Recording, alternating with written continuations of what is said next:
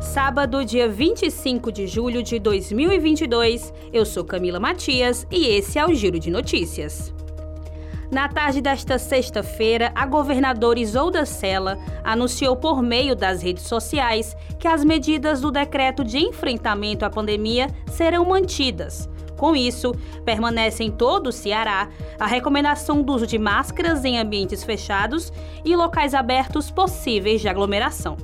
Diante do número de casos positivos para a Covid-19 observado no Brasil, a chefe do Executivo Estadual voltou a defender a importância das doses complementares, que mantêm bons níveis de resposta imunológica à infecção pelo coronavírus.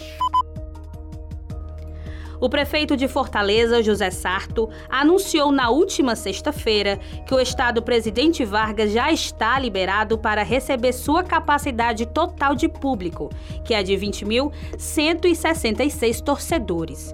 Dessa forma, a praça esportiva se torna apta para receber jogos do Ceará e do Fortaleza. A diretoria tricolor, inclusive, se pronunciou afirmando que teria interesse em mandar jogos no PV desde que a capacidade máxima estivesse liberada. De acordo com o prefeito, a Secretaria Municipal de Esporte e Lazer, que administra o PV, finalizou a instalação do circuito fechado de vídeo monitoramento.